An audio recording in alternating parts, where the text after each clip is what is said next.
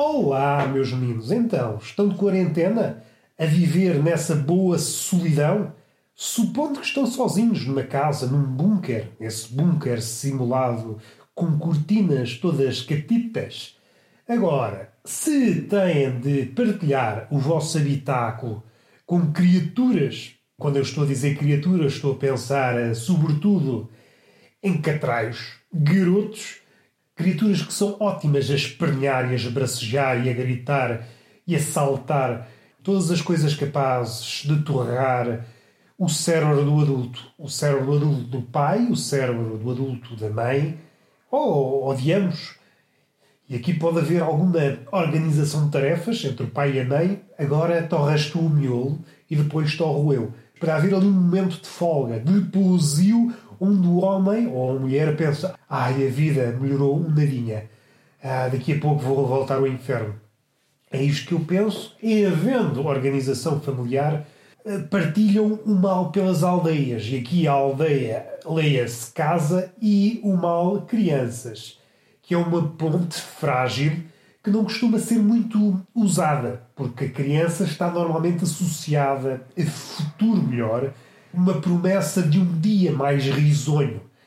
Contudo, isso foi escrito ou foi pensado num cenário idílico, onde se podia espernear, onde se podia ir à taberna, onde se podia levar com a vitamina D no bucho e nas bochechas. Havia uma escapatória para fugir a esses catraivos. Então não me parece desajustado pensar que o mundo é um sítio, um palco onde as crianças futuramente possam brilhar. Agora, se nos concentrarmos tudo numa casa, o adulto, esse bicho que já foi devastado, que já foi vandalizado, que já foi pilhado, que olha para os bolsos e vê: Oh, meus amigos, roubaram os sonhos. Estão a ver esta criatura, é uma criatura já esfarrapada. Uma criatura esfarrapada em contacto com diabretes, que são essas crianças. Então, o pai, imaginando que é um poeta, não escreverá frases desse tipo ou terá pensamentos desse tipo. Olhará para a criança, a criança não é o melhor do mundo. Se calhar enganaram-se. Se calhar esse caricaturista do elogio esticou-se. Vamos lá, ah, a criança, em princípio, é o melhor do mundo. Envolvidos estes três dias, estou em condições de afirmar que a criança é o pior do mundo. E ainda só estou no terceiro dia. Daqui para a frente é só piorar. Porque é muito bonito dizer que a criança é o melhor do mundo quando a criança não partilha o nosso habitáculo. Agora, quando temos que conviver com a criança diariamente e no ambiente fechado que não nos permite ir lá fora, então se calhar as coisas mudam de figura. E se quiserem desabafar, dizer algo como onde é que eu tinha a cabeça quando decidi ter um filho?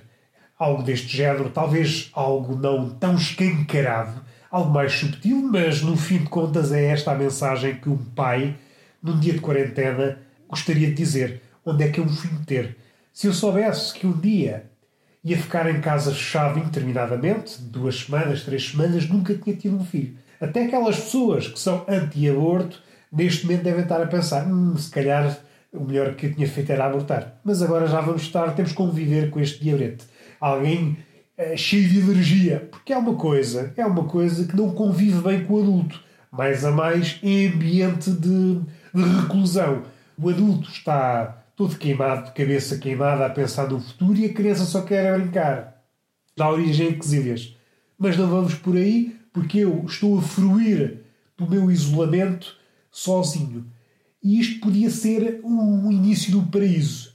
Estas condições poderiam ser, vamos utilizar linguagem poética, a semente do paraíso. Só não acontece por várias razões, uma das quais já elenquei nos episódios anteriores, está a decorrer uma obra à frente da minha casa. E isto muda tudo. E vocês dizem, ah, é só uma obra. Não. O que me separa da obra é só uma estrada de duas vias. Se não fosse essa estrada de duas vias, estava a levar com o balde de retroescavadora nas bochechas. Só para verem como é que as coisas estão. Além da retroescavadora, Há outras máquinas, nomeadamente as compactadoras e o cilindro. E eu estou, eh, por exemplo, na divisão mais afastada de onde decorrem as obras e estou a sentir o chão a tremer, que é muito bom. Que é muito bom, além do pip, pip constante É coisas, não sei se vocês estão a par, acho que foi até aconselhado pelos monges budistas. Se vocês querem encontrar a tranquilidade e a paz interior, ponham um, algo deste género. Pip, pip, pip, pip. E ganham logo ali a paz interior. Ficam logo, epá, isto é só paz. Eu só tenho a paz. É coisas que eu estou a lançar, ah, não tenho tempo para ler esses ensinamentos budistas. Estou aqui a dar-te o resumo e aquilo que mais importa. E mais uma vez estou todo entupido no nariz.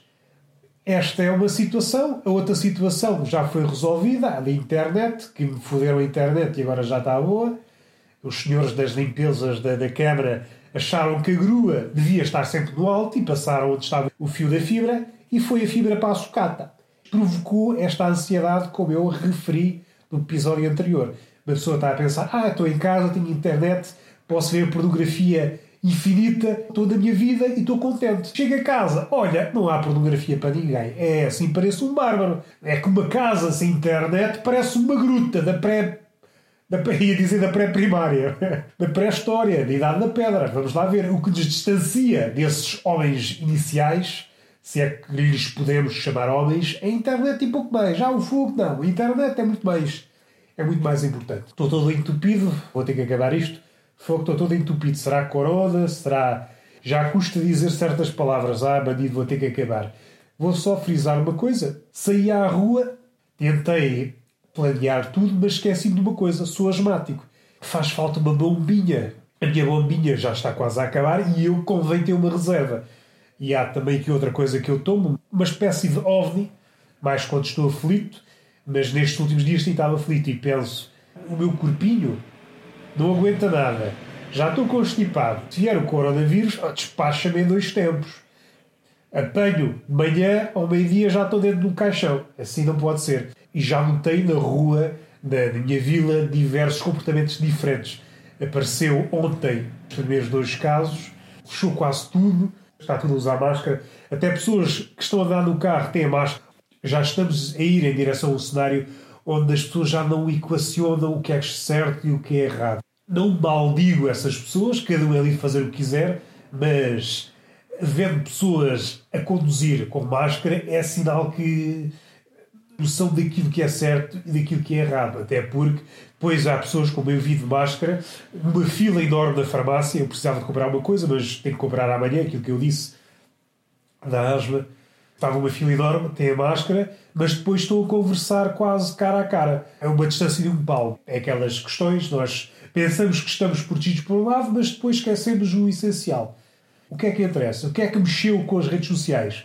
Foi a pila. Uma pila famosa, ou semi-famosa, e que provocou desacatos. Alguém que supostamente, alegadamente, não é uma picha alegada, mas é uma picha concreta que alegadamente fez determinadas coisas e essas coisas não posso verificar e melhor, mesmo que pudesse, não quereria. A minha vida não está, embora esteja de quarentena, a minha vida ainda não carece de, eh, de entretenimento. Tenho livros para ler, coisas para escrever, coisas para, para organizar e só se faltasse tudo isso é que eu, antes de ver a pila, enforcava-me. Houve um nabo semi-famoso que jurou sururu. Pus-me a pensar, olha, é uma boa. A partida parece parvo, mas numa segunda leitura até não me parece tão disparatado assim. Nós pomos uma pila, é claro que não pode ser uma pila comum. Eu tenho uma pila comum, comum no sentido de uma pila anónima e não faz esse frisson. Porque nota-se aqui um, uma coisinha.